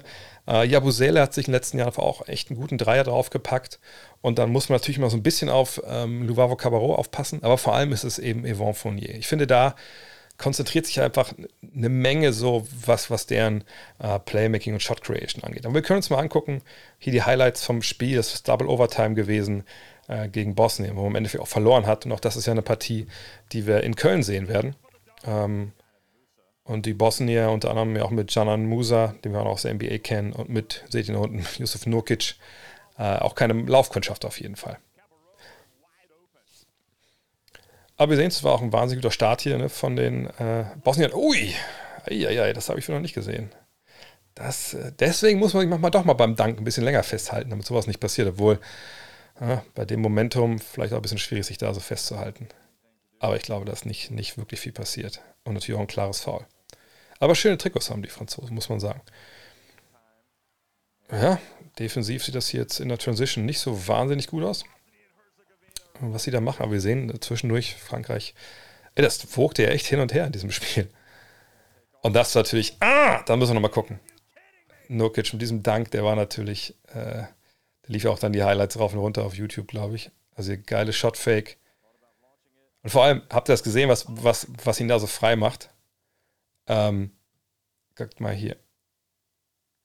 Und zwar ist es nicht nur jetzt diese Wurftäuschung, die bringt halt den, den Guard aus dem, aus dem Sattel, sondern hier noch diese, diese Passtäuschung zur Seite. Ja, achtet mal drauf in Live.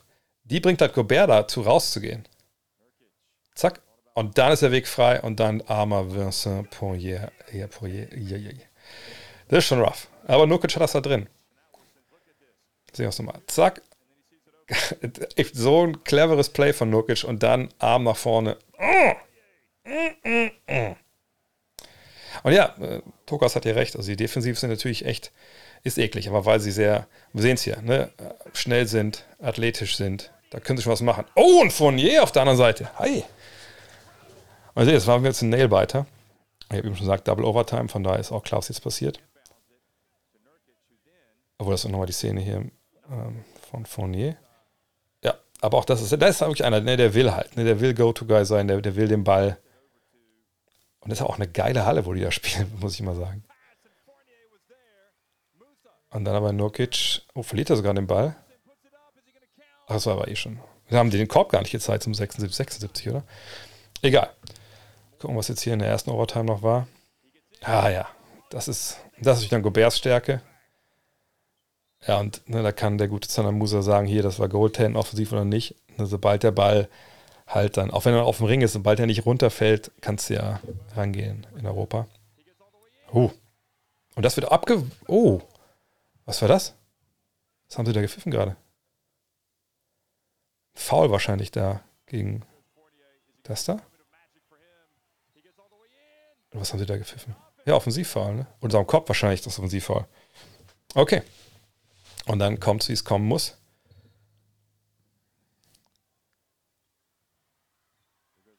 Nein.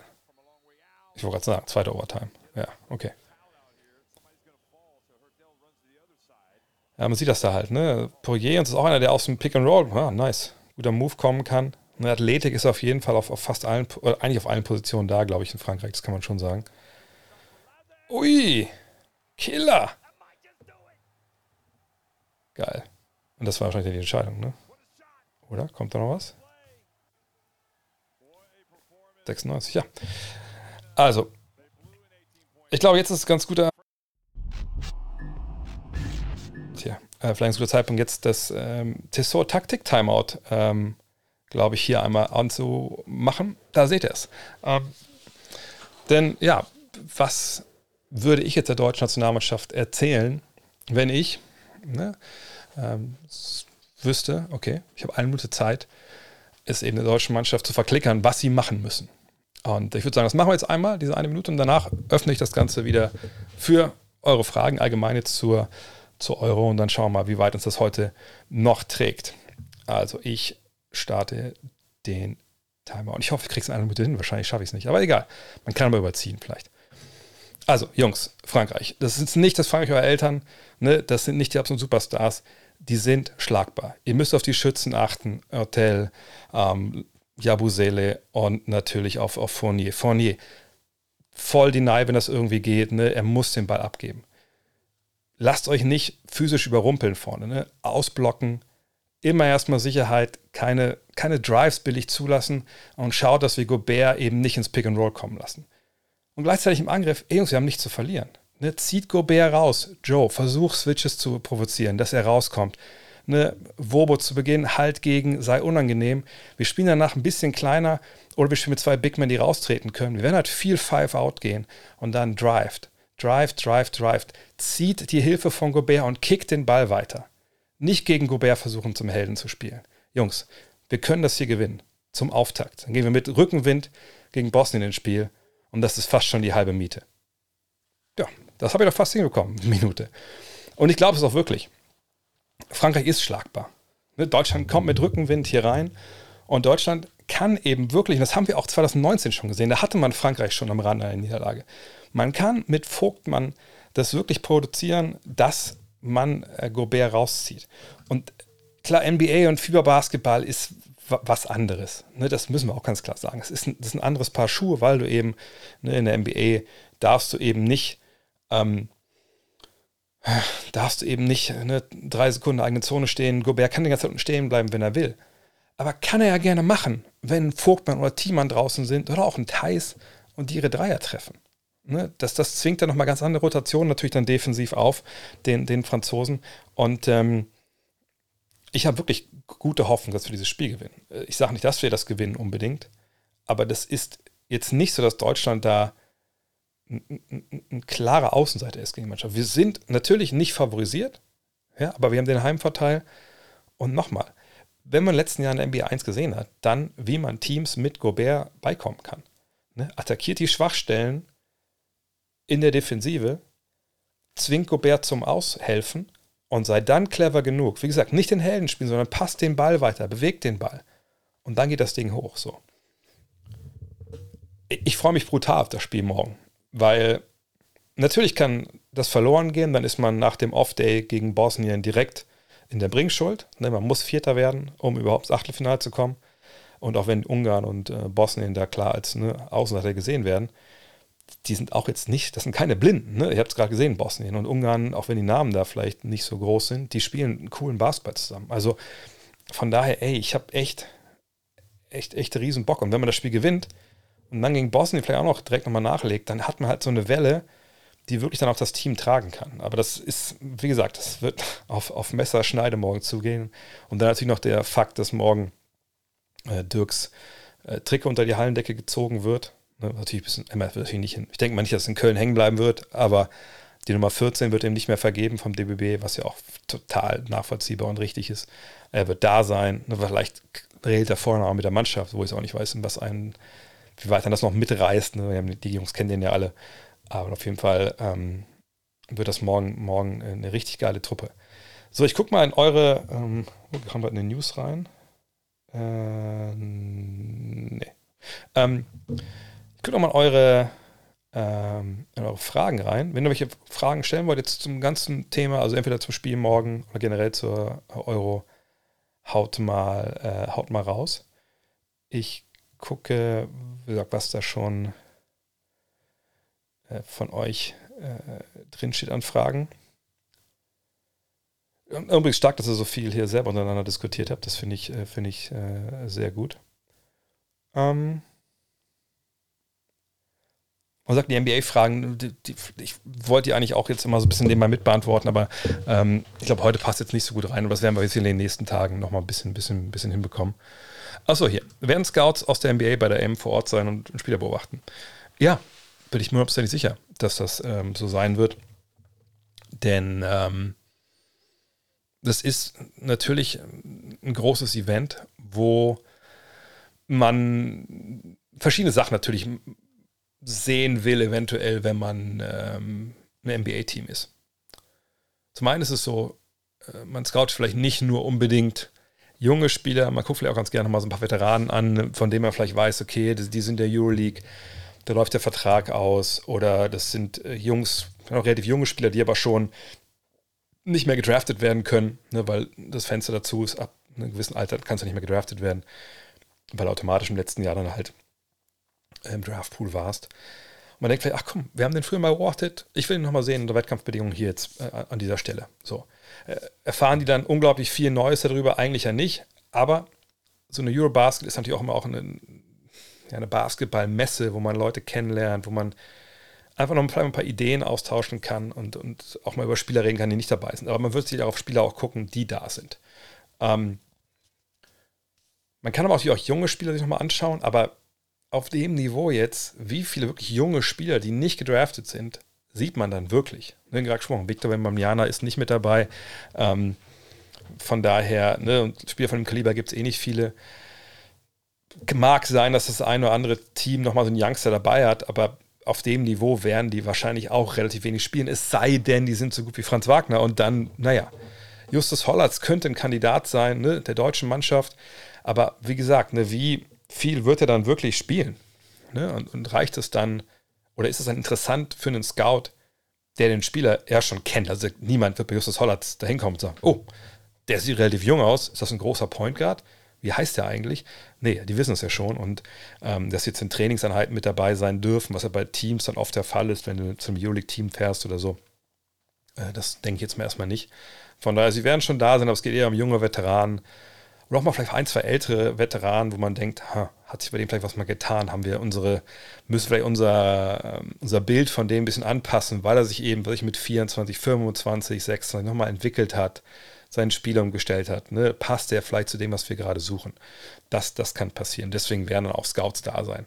Aber eben auch um, nochmal, es ist eine Informationsbörse auch. Ne? Es werden auch viele GMs, denke ich mal, da sein. Ich habe Daryl Morey gesehen, dass der in London war, gestern oder vorgestern irgendwie, war beim Fußballspiel. Würde ich mich sehr täuschen, wenn der nicht auch bei der Endrunde mit dabei ist. Ne? Einfach um ein paar Leuten zu sprechen. Da sind auch alle Agenten sind ja auch da. Also auch ein Grund, warum natürlich so wenig Karten es gibt fürs Finalwochenende, weil natürlich unglaublich viele VIPs da sind ne? und, und eben genau solche Leute, weil die sagen, Alter, ne, da kann ich mit Leuten schachern, quatschen, bla bla bla. Außerdem bin ich selber Basketball-Fan, gucke ich mir gerne an. Ähm, von daher, ne, das, da redet man. Und wenn da dann für einer weiß, pass mal auf, ey, du musst mal hier, komm, komm mal mit, komm mal nach Belgrad, wir haben da einen Jungen, den muss ich dir mal zeigen, so und so. Ne, das, dafür ist es auch sehr, sehr unglaublich wichtig. Und man sieht einfach unglaublich geilen Basketball, das kommt ja auch noch dazu. Meinst du, Fourniers Playmaking ist gut genug, um jedes Pick and Roll zu laufen? Nee, ehrlich gesagt nicht. Ähm, klar, die werden versuchen auch Five Out zu spielen, zum großen Teil mit, mit Gobert als, als Roller, die Franzosen. Aber ähm, da wird schon immer ein, zwei Leute auf dem Feld stehen, die, die nicht von draußen werfen können. Wenn du es dann clever scouten kannst. Und das ist vielleicht der Vorteil, dass man Frankreich auch im ersten Spiel spielt, dass man da wirklich auch top vorbereitet ist jetzt, weil seit Slowenien hat man sich im Endeffekt ja auf Frankreich konzentrieren können. Also Bosnien und so. Ich weiß, dass die Assistant Coaches, je nachdem wer die Aufgabe hat, dann natürlich diese Teams schon vorbereiten, schon auch ein Dossier haben und wissen, was läuft. Aber mit Frankreich hast du jetzt quasi eine ganze Woche gehabt, auch wenn du eventuell schon Sachen machst, weil du ähm, ne Dinge im Kopf hast schon, was, was Bosnien macht oder was, äh, was Litauen macht oder so. Aber jetzt die Hardcore-Vorbereitung mit Training und, und Fokus, das ist ja jetzt erstmal bei Frankreich wahrscheinlich am besten. So. Und ähm, wenn man die jetzt wirklich schlagen kann, weil man sieht, da sind Spieler, die können das und dies, das können die nicht, man sich das, dann ist es vielleicht auch clever gewesen, dass man dieses erste Spiel, oder es ist gut, dass man das erste Spiel so hat. Ähm ich glaube, dass die Dreieckquote wird sehr entscheidend. Wenn die zwischen 35 und 40 Prozent liegt, gibt es auch mehr Platz in der Zone. Ich habe richtig Bock. Ja, ich meine, die Dreieckquote ist heutzutage immer so, dass die mit entscheidend ist. Also die Serben sind ja eine der ganz, ganz wenigen Truppen, die wirklich damit Jokic jemanden haben, der den Ball im Low-Post geben kann, der da einfach Offensive für dich generiert. Das ist einfach heutzutage eine absolute Ausnahme. Von daher, klar, es muss von der Dreierlinie laufen, aber du musst von Anfang an, und ich glaube, das ist dann auch wichtig, wenn man eben nicht nur werfen will, wichtig, gerade zu Beginn von einer Partie, wo vielleicht der Gegner noch nicht, das, noch nicht so das Gefühl hat, okay, ist der heute gut drauf, trifft er seine freien Würfe, da auch zum Korb zu gehen. Wenn dann mal ein Closer zu hart ist, dann lieber nochmal einen Drive extra, mal abschließen, mal gefault werden, um die Defensive so ein bisschen auch das denen schwerer zu machen, sich auf einzuschießen. Ne? Fühlt der heute das? Wirft der heute mehr? Ne? Muss ich da raus? Kann ich ein bisschen, bisschen kürzer anlaufen? Ne? Deswegen einfach vielleicht erstmal ein bisschen Drive. Nicht total schlecht entscheiden, aber erstmal, wenn 50-50 ist, lieber mal Drive, Foul ziehen, Druck auf die Zone ausüben Und im Zweifel kann man auch den Extrapass spielen, als nur sofort zu ballern. Die drei bis fünf Teams, die den Titel unter sich ausmachen werden, nochmal, es ist halt ganz, ganz schwierig bei, bei so einer Euro, weil man einfach die Teams wenig gesehen hat. Also, als ich das gesehen habe, von, von, jetzt von Serbien waren die beiden Spiele, die ich beim Supercup gesehen habe. Ähm, Griechenland habe ich nur Highlights gesehen. Ähm, von daher ähm, würde ich Also für mich ist Serbien der Top-Favorit, weil ich glaube, dass sie das tiefste Team haben. Aber danach kann man sich quasi aussuchen. Äh, die Griechen, äh, Franzosen, Slowenen, die ja beide in unserer Gruppe sind. Litauen ist immer gut. Ähm, wen, wen, vergesse ich jetzt noch? Ich gucke mal, guck mal gerade den, Kader nochmal, nochmal diese Liste durch hier. Die Finnen sind gut, gar keine Frage. Äh, da muss natürlich mal abwarten. Spanien, Türkei, das sind beides Teams, die jetzt. Also die Spanier überlegt man, die haben jetzt wirklich, also die Namen, die ihr noch kennt, Rudi Fernandes ist dabei. Also Rudi Fernandes ist auch schon ziemlich ziemlich alt. Juancho Hernan Gomez, Billy Hernan Gomez, ne, Usman Garuba kennt man vielleicht noch, weil es auch ein NBA ist. Aber dann sind jetzt viele junge Leute mit dabei, ähm, wo ich nicht weiß, was sie wirklich dann auch auf dem Level auch schon bringen können. Die, die Türken kommen natürlich mit, mit Shane Larkin, ja, den kennt ihr von FS Istanbul, ne, einer der besten Guards der Euroleague, vielleicht der beste momentan. Ähm, natürlich Alperen Şengün ne, von, den, von den Rockets. Und dann Shady Osman ist dabei, Furkan Korkmaz. Das sind natürlich alles Namen, die ihr kennt, aber was ist mit den Jungs danach? Es sind auch viele junge Leute. Ähm, ich, äh, also ich, ich bin echt gespannt. Das ist wirklich eine Blackbox und das macht so, so interessant. Und Deutschland ist ja auch zu nennen, was vielleicht einen, äh, ja, eine Medaillenplatz angeht. Und das Ding ist halt, bin ich auch ehrlich, ich, ich glaube, wer das erzählt? Das Manuel meinte das im Podcast. Das, natürlich, das erste überkreuzt, Achtelfinale, der spielt in Gruppe A, Gruppe B. Gruppe A ist Gruppe mit Spanien, mit der Türkei. Ähm, wenn man jetzt denkt, okay, mal dritter oder vierter realistischerweise ne, in der Gruppe, die Deutschen, das geht dann gegen Spanien oder gegen die Türkei. Gegen die Türkei in Berlin hatten wir 2015 auch. Da ist natürlich dann, dann brennt es natürlich auf jeden Fall. Ähm, aber das sind beides Teams, die du schlagen kannst. Und dann bis zum Viertelfinale, wie Manuel das meinte, ich habe es noch nicht, ich bin immer äh, dagegen, mir da immer alles dann in den ganzen Konstellationen durchzuschauen, aber Manuel meint, dann ist der Weg ein bisschen leichter, eigentlich danach, weil du einfach, glaube ich, so Serbien aus dem Weg gehst zum Beispiel. Also es wird wahnsinnig spannend sein, wer da gegen wen noch in diesen K.O.-Runden ran muss. Ähm, da kannst du dein Power-Ranking, was du vielleicht hast, auch wegschmeißen, wenn einfach nur durch die Auslösung und diese Überkreuzspiele dann einfach ist da manchmal zu, ähm, zu Gegnern kommt, ja, die eigentlich so früh gar nicht hintereinander hätten spielen dürfen. So. Wie schwer wiegt der Ausfall von Gallinari bei Italien? Ja, das ist natürlich bitter, weil das schon ein Spieler ist, der natürlich in die Jahre gekommen ist, muss man auch ganz klar sagen. Aber ne, die Vorrunde, wo sie spielen, ist in Mailand, ne, seine Heimatstadt. Ah, ah, schade. Wirklich, wirklich sehr, sehr schade, dass, dass der nicht dabei ist. Für ihn selber natürlich auch. Und ist einfach so ein Zocker. Er ist einer, nimmt den Ball. Wir haben schon ein paar Mal heute über Shot Creation äh, gesprochen. Wenn das Geld auf dem Tisch liegt, es gibt Spieler, die da nicht so gerne dann dahin wollen, aber Gallinari kommt rein, ne, spuckt noch allen Beteiligten in die Augen, die unter dem Tisch stehen, grabt das Geld und, und geht's verjubeln in irgendeiner Kneipe. So. so ist er halt drauf. Wenn ich erinnere an seinen Auftritt, auch zum Beispiel in, ähm, äh, wo war es letztes Mal? Ich, ich weiß, ich krieg's nicht mehr zusammen, welche, welche EM das war, aber es war ein Zocker, der will zocken, der ist geil. Gerade für dieses Paket ist er halt wie gemacht. Und von daher finde ich es sehr, sehr schade. Und Italien ist eine Mannschaft mit Außenseiter-Chancen, aber ich würde jetzt so Simone von Tecchio oder wie sie alle heißen, ich, ich habe sie ja auch gesehen in, äh, in, Hamburg. Ich würde jetzt nicht denken, dass die äh, unbedingt zum engers, engsten äh, Medaillenkandidatenkreis dazugehören. Hm. Bist du auch in Köln dabei, äh, bei allen Spielen dabei und welche Berichterstattung können wir erwarten? Ja, also erstmal das hier. Hm, ähm, jeden Tag, ich hatte das ja auch hier schon in den, äh, in den Zeitplan geschrieben, das Einzige, was wackeln kann, das ist der zweite Neunte. Also eigentlich möchte ich immer äh, zwischen den Spielen, also jetzt zum Beispiel jetzt ist das, das ist der Stream vor dem Spiel gegen Frankreich, dann möchte ich nach dem Spiel gegen Frankreich einen Stream machen, natürlich vor dem Spiel gegen Bosnien und dann nach dem Spiel gegen Bosnien. So, und ich habe den alle Zeitplan alles reingepackt. Problem ist halt, das Problem, am 2.9. gibt es abends ein kleines Event. Ich bin in so einer kleinen Reisegruppe auch da, die ersten zwei Spiele. Ähm, da gibt es abends ein kleines Get-Together im Hotel und es gibt noch ein Hoffentlich klappt das alles. Ein, ein Stargast, der dazukommt. Dann reden wir ein bisschen über Basketball. Und das würde ich ganz gerne streamen. Von da aus auch. Das wäre vielleicht ein bisschen weniger interaktiv. Ähm, aber ich weiß nicht, ob das klappt mit dem Internet. Da, da habe ich jetzt ein bisschen äh, Pro Probleme. Also das scheint, glaube ich, nicht so richtig gut zu sein. Ähm, aber das bin ich mal aus Baldowern. Wenn das nicht klappen sollte, streame ich davor. Dann wahrscheinlich schon so um 18 Uhr oder sowas eine Stunde. Ähm, dann ein bisschen kürzer. Aber ja, ich will ne, von jedem, an jedem Tag aus Köln gibt es auf jeden Fall einen Stream. Und dann danach in der Hauptrunde müssen wir gucken. Da sind ja auch viele Off-Days dabei, aber da werde ich auch natürlich regelmäßig, äh, selbst wenn Deutschland ausscheidet, gucken, was steht in den Halbfinalen jetzt an. Und da kann man auch natürlich ein bisschen mehr noch sagen, weil man die Mannschaften gesehen hat. Da können wir richtig abnörden. Ähm, und es wird Podcasts geben. Also ich mache das EM-Spezial, geht weiter. Ne, ich äh, habe schon ein, zwei relativ hochkarätige Leute, die reinkommen in den Podcast, jetzt dann die Woche in Köln auch, die äh, dann über das Spiel, was, über die Spiele, die wir gesehen haben und generell auch über die, die Euro reden. Aber vor allem natürlich konzentrieren wir uns auf die Gruppe, auf die deutsche Gruppe. Ähm, da könnt ihr euch drauf freuen. Und dann natürlich allerhand ähm, halbgare Tweets und, äh, und Instagram-Posts. Zumal ich jetzt gesehen habe, das, das könnt ihr vielleicht gerne mal in die Chats schreiben. Ich bin ja eigentlich jemand, der so technisch ich meine, ich bin auf Twitch mit fast 50, von daher, also würde ich schon sagen, ich bin jemand, der technisch, also nicht Angst hat, irgendwas Neues auszuprobieren. Aber ich habe jetzt ein paar Mal gesehen, warte mal, ich gucke, ob ob ich das direkt jetzt hier im Live äh, zeigen kann.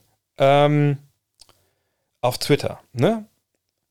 Ich kriege manchmal, genau, hier, seht ihr das sehen? Ich kriege manchmal da oben diese Leiste angezeigt. Und ich habe jetzt einmal aus Versehen draufgeklickt.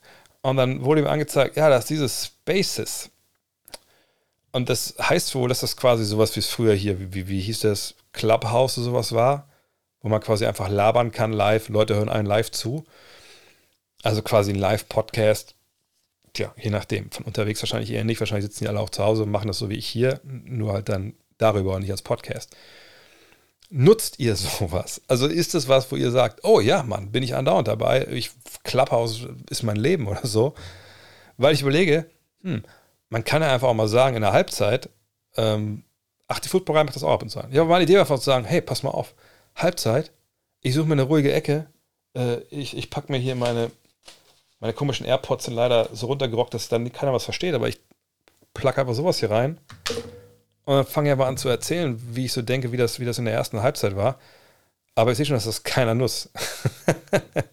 Vielleicht mache ich es einfach einmal. Ich probiere es aber mal. wenn keiner kommt, dann mache ich wieder aus. So.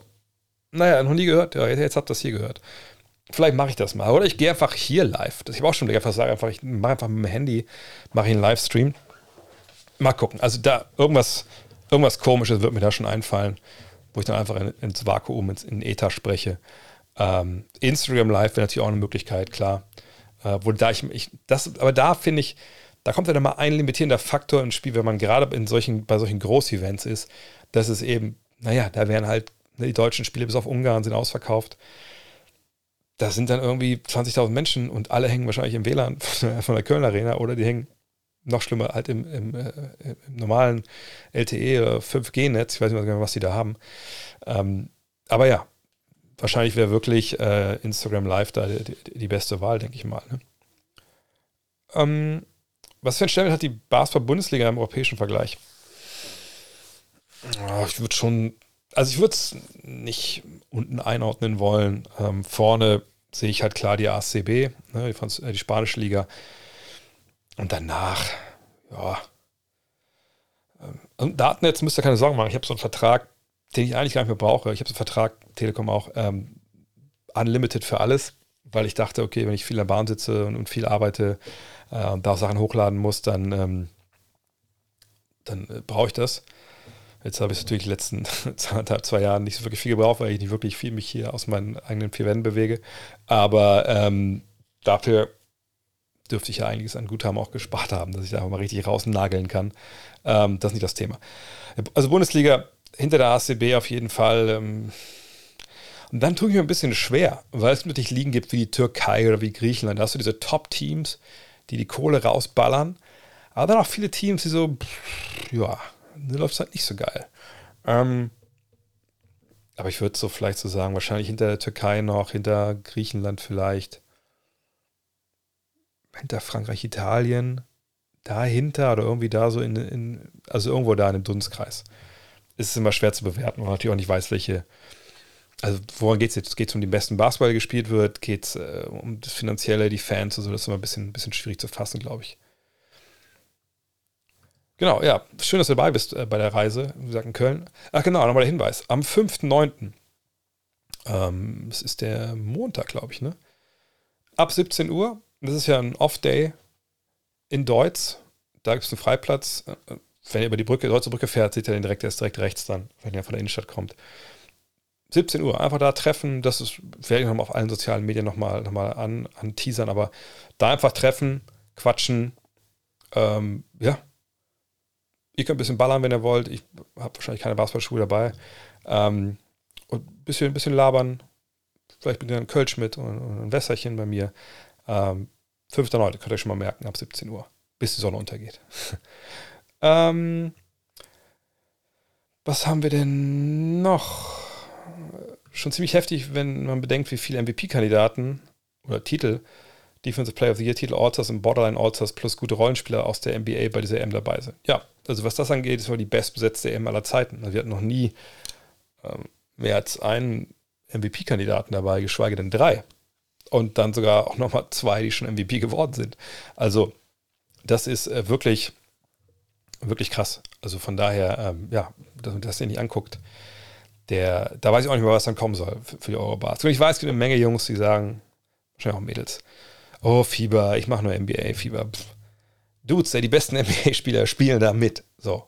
Also, wo ist das Problem? Ähm, so, was haben wir noch? Habe ich ein paar Fragen übersehen vielleicht?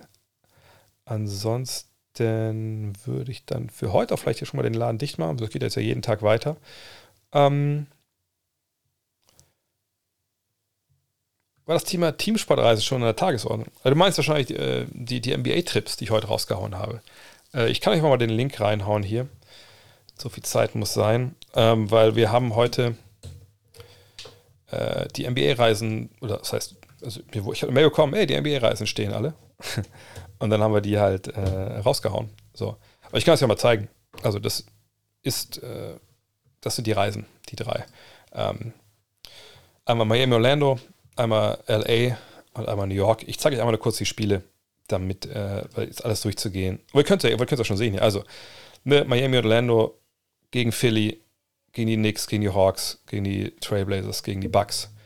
Ähm, in Los Angeles, es geht sogar zweimal gegen, Dan, gegen Dallas. Ne, die Nuggets sind dabei, Houston, gut, okay, aber auch bei junge, gute Spieler dabei.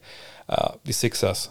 Und in New York geht es gegen die Lakers, die Heat, die Clippers. Also wirklich All Killer, no Filler, muss man ganz klar sagen. Ähm, guck mal kurz nochmal schnell die Spiele mal richtig angucken. Also hier, ne, Miami Heat gegen die Sixers, da geht's los. Bam, schon Hammer. Dann Heat gegen die Knicks, auch nicht so uncool. Heat gegen die Hawks. Und dann, ne, nach den paar Tagen Miami, mit Strand und allem und abends Basketball, geht's halt rüber nach Orlando. Gut, da ist kein Strand, wisst ihr auch, aber dafür gibt es ja Disney World oder sowas. Ne, Dame kommt zu, kommt, äh, zu Gast, äh, die Bucks sind da. Und dann geht's nach Hause und gibt auch noch einen Tag, um wirklich irgendwie nochmal einen Theme Park zu machen oder so. Ähm, in LA ist es, äh, ja, Clippers gegen Mavs, Lakers gegen Mavs, Clippers gegen Nuggets, Clippers gegen Houston und Lakers gegen Philly. Und ihr seht hier, der 15. Januar, wenn er mitfliegt, wird der Tag sein, wo ihr am meisten NBA-Basketball in eurem Leben wahrscheinlich schauen werdet, denn die sind beide Spiele sind am gleichen Tag. So. Ne, also rückwärts zum Hotel, ihr könnt auch ganz richtig abhängen, ihr habt genug Kneipen äh, und, und Sportsbars rund um, ähm, äh, rund um das die Crypto.com Arena heißt es hier jetzt. Von daher, ja, und dann geht's zurück. Also auch ein Schmankerl auf jeden Fall. Und dann New York, Brooklyn gegen die Lakers, Knicks gegen die Lakers, bisschen chillen und shoppen. Die Heats sind zu Gast, Clippers sind zu Gast, Sixers und die Clippers. Also wirklich, ähm, das sind alles Games, da, da kann man, glaube ich, äh, kann man nicht meckern.